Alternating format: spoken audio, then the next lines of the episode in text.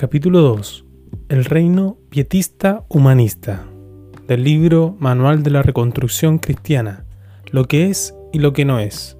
Por Gary Nor y Gary Demar.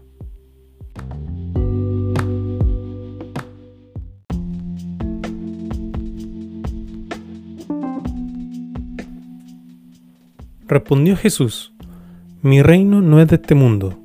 Si mi reino fuera de este mundo, mis servidores pelearían para que yo no fuera entregado a los judíos. Pero ahora, mi reino no es de aquí. Juan 18:36. La vital respuesta negativa al mensaje sobre la responsabilidad política del cristiano se asienta en una interpretación equivocada de estas palabras de Jesús a Pilato sobre el tema de su reino. Pero ¿de qué hablaban realmente? Jesús le explicaba cómo él podía ser un rey y al mismo tiempo estar de pie ante Pilato para ser juzgado, porque el otro, de forma implícita, le estaba preguntando, ¿cómo puedes ser un rey si no tienes tropa armada a tu mando? ¿Dónde están tus soldados? ¿Dónde están tus defensores? El punto de Jesús es que su autoridad no procede de este mundo, viene una fuente que no es terrenal. El origen de su autoridad legal está muy por encima de este mundo. En este sentido, y por su origen y por la procedencia de su legitimidad, es un reino que lo trasciende. Pero es un reino que tiene manifestaciones terrenales. Raab, una ex prostituta pagana, lo entendió mucho mejor que Pilato. A los espías hebreos les confesó lo siguiente: El Señor tu Dios es Dios arriba en el cielo y abajo en la tierra. Josué 2:11 ella supo que el reino de Dios estaba a punto de sustituir el reino de Jericó. Entendió que tiene expresión y manifestaciones terrenales y políticas. Hoy millones de cristianos, hoy todavía tienen dificultad en entender lo dicho en esta simple confesión de fe de Raab. Iba rumbo a su crucifixión y Jesús dijo, ahora, su reino todavía no era de aquí, hablaba en sentido geográfico o sea, que aún no tenía el poder institucional y visible en la tierra. Pero estas palabras no negaban que en algún tiempo a futuro su reino podría tener poder institucional y sus defensores.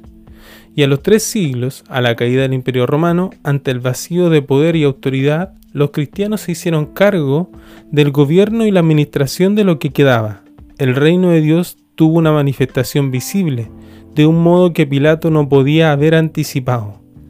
Cristo había vencido a César, visiblemente no estando físicamente en su mismo trono, sino a través de su pueblo, ocupando magistraturas, aplicando sanciones judiciales en la historia. En cuarto lugar, la política.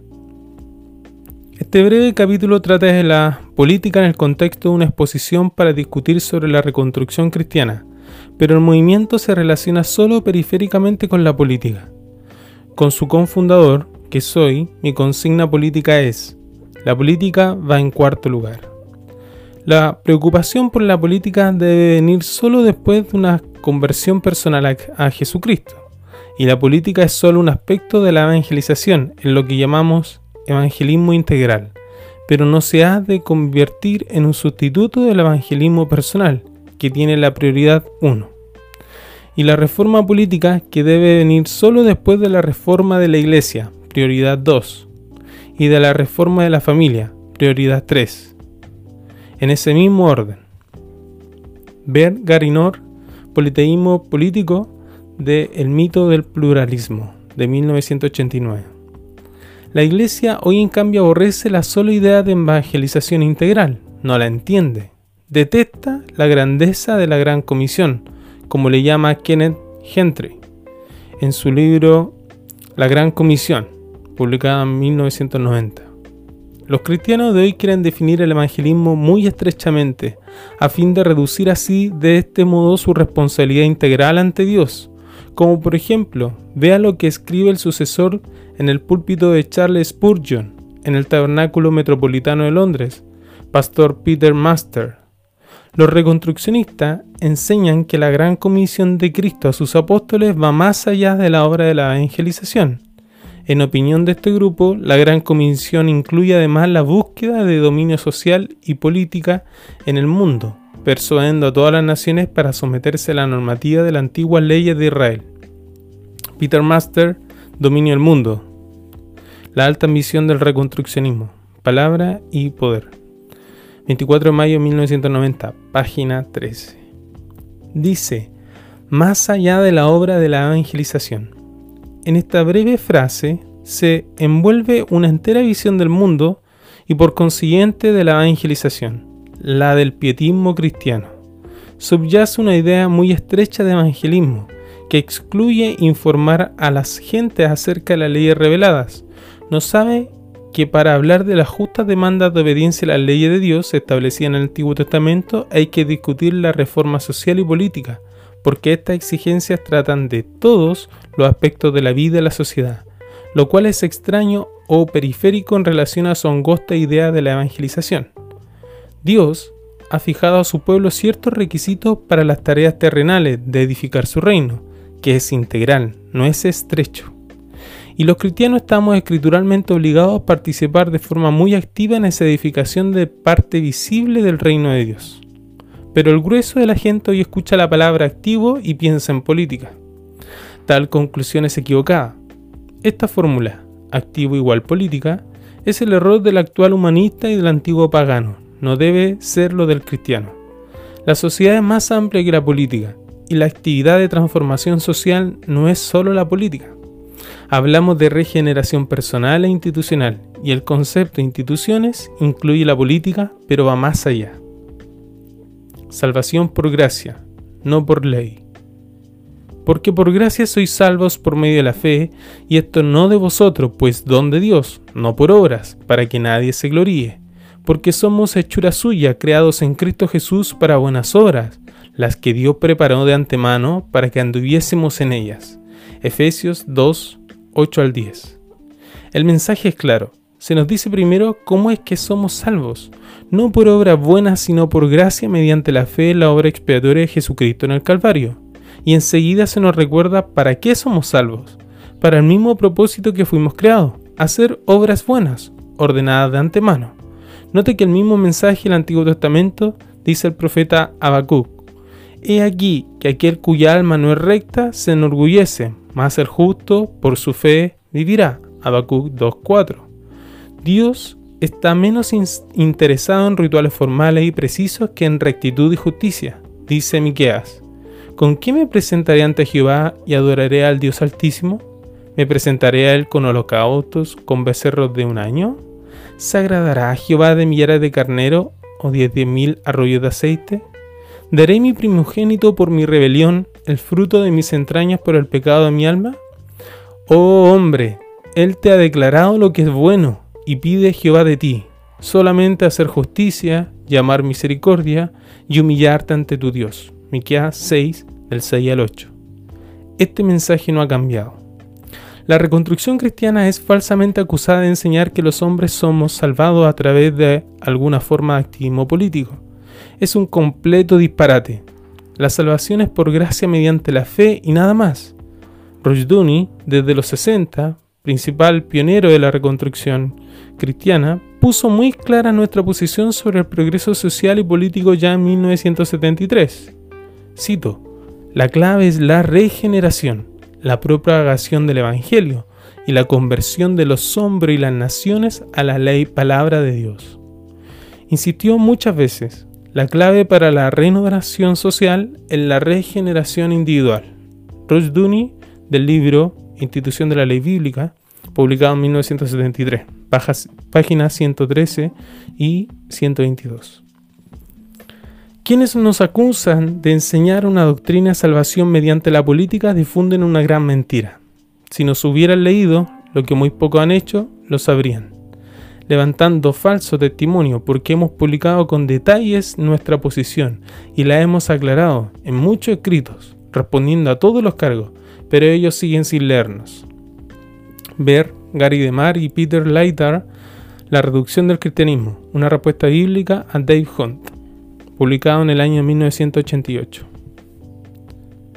Evangelismo judicial.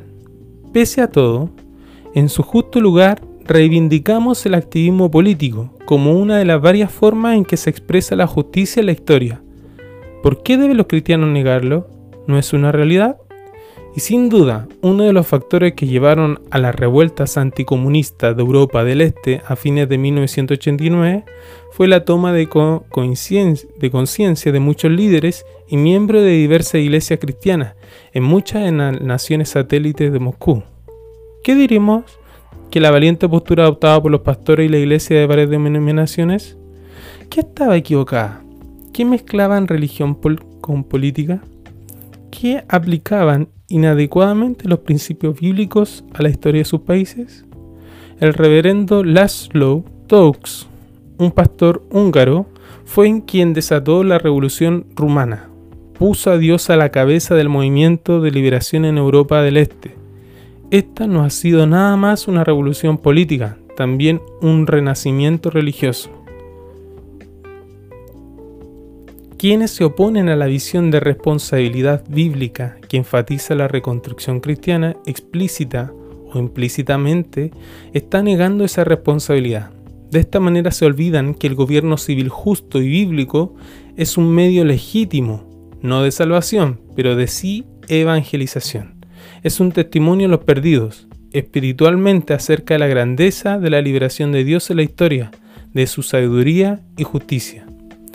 Mirad, yo os he enseñado estatutos y decretos, como Jehová mi Dios me mandó, para que hagáis así en medio de la tierra en la cual entráis para tomar posesión de ella. Guardadlo pues y ponedlos por obra, porque esta es vuestra sabiduría y vuestra inteligencia ante los ojos de los pueblos, los cuales oirán todos estos estatutos y dirán, Ciertamente pueblo sabio y entendido, nación grande es esta, porque ¿qué nación grande hay que tenga dioses tan cercano a ellos como le está Jehová nuestro Dios en todo cuanto le pedimos? Y ¿qué nación grande hay que tenga estatutos y juicios justos como es toda esta ley que yo pongo hoy delante de vosotros? Deuteronomio 4 del 5 al 8. El cristianismo de hoy se olvidó de esta tradición de evangelización a través de la ley bíblica. Así les ha entregado la política a los enemigos de Cristo, a los humanistas actuales. Ellos son los que ven salvación a través de la iglesia, de la acción política, igual que la antigua Grecia, cuyos filósofos veían la salvación de los ciudadanos en la polis o ciudad-estado. Gran parte de los cinco primeros libros de la Biblia consagran un sistema legal y un modelo político para aplicarlo. La judicatura gobierno de jueces de carácter muy limitado, en funciones, poderes y recursos, limitado a la aplicación de la ley y a la provisión de seguridad y de algunas obras públicas, y nada más. Esto es, la economía, la educación, el ejercicio médico, la atención de la vida y huérfanos quedan a cargo de la gente, no del gobierno, como actividades privadas. Y este gobierno es totalmente descentralizado. Desde abajo, la primera instancia, los jueces de aldea, hacia arriba los jueces de tribu y por último los jueces de Israel. Los mejores jueces de aldea se hacían muy destacados y atendían causa y, recibían ofrendas de clanes llegados de otra aldea de la tribu, y así pasaban a ser jueces de tribu. Y de la misma forma, los jueces de tribu se hacían jueces de Israel. Este modelo de gobierno limitado fue rechazado por el pueblo, que pidió pasar a la monarquía, un cambio de sistema, una revolución que se registra en 1 Samuel 8. La monarquía, gobierno de reyes, es como sistema mucho más propenso a salirse de sus límites, por eso en Deuteronomio 17:14 Dios hace provisión. Si quieren rey, un monarca como jefe del Estado pueden tener, pero la monarquía debe ser limitada, tanto como la judicatura.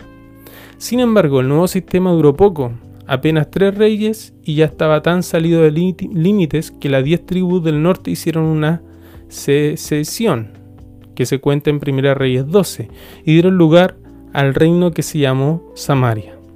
En el Nuevo Testamento no hay pasaje alguno que disconfirme o niegue la opinión del Dios de la Biblia en favor del gobierno limitado. Tampoco hay indicación alguna de que no haya sido parte de la enseñanza de Jesús a sus discípulos.